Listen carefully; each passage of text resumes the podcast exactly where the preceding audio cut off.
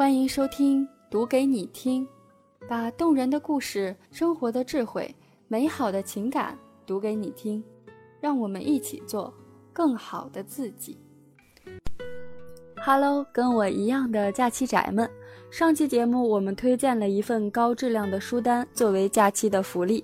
看书看累了，我们也需要一些娱乐来调剂假期的枯燥啊。今天我为大家带来的是文艺小清新的电影推荐，喜欢的话就赶紧找来看一看吧。没看过这几部电影都不好意思说自己是文艺小清新。作者：龟止的古乃小岛。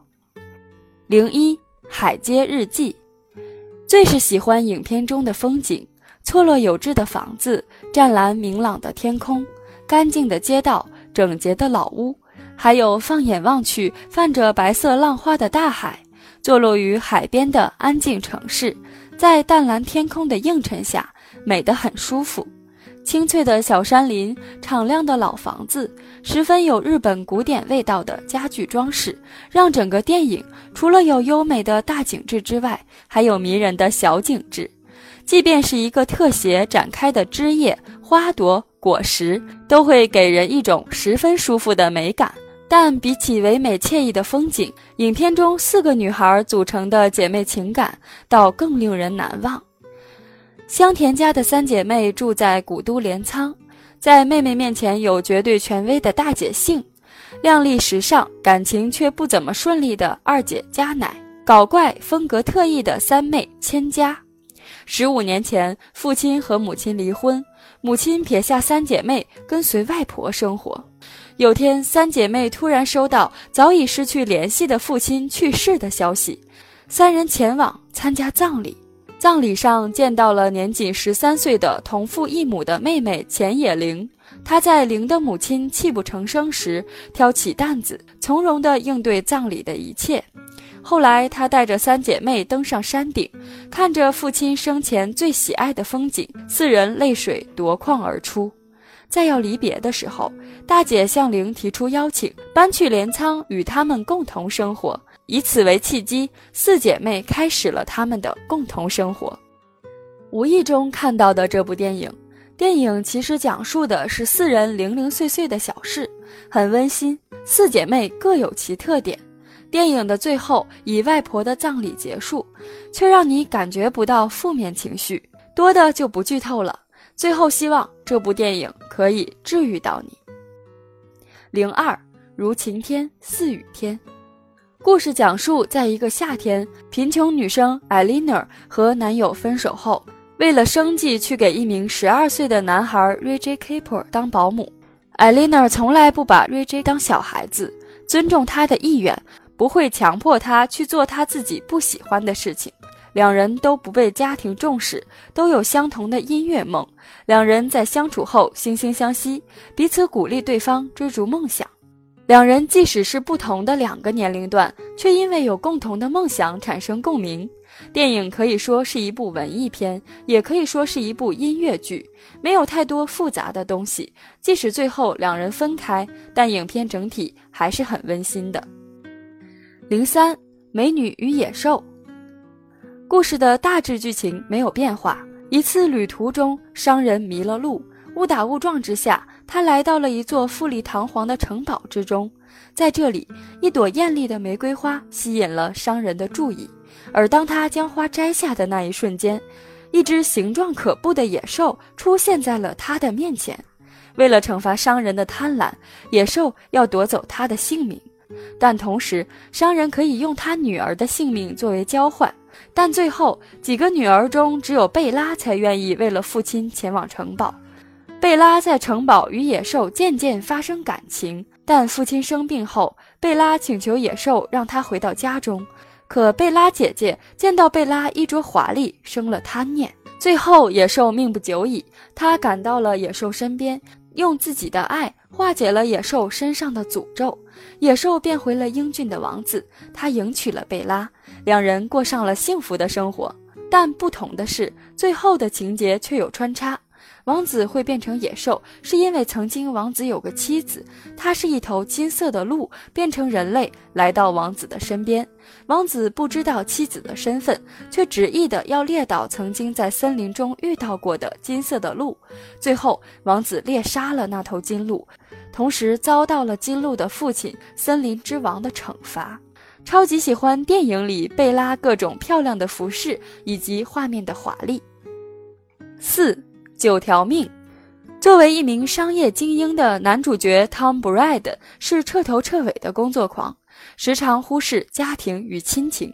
女儿生日这一天，因公迟到的他匆忙赶去宠物店，为女儿买了一只他喜爱的喵星人，却被宠物店老板用魔法将他的躯体困在一只宠物猫的体内。被困于宠物猫的 Tom 大声呼叫，然而这对于听不懂猫语的人类只是喵喵的叫声。这时，沃肯出现在他的笼前，告知他自己是猫语者，但沃肯此次并非前来救他，只是让他思考自己被变成猫的原因。绝望的史派西惊呼：“我讨厌猫！”却得知猫的一生很短暂，很有可能一辈子被困在这里。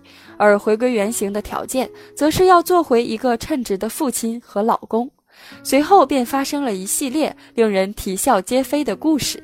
故事其实就是一个霸道总裁变成一只宠物猫，把家里弄得鸡飞狗跳，最后回到身体里变成了好爸爸和好丈夫。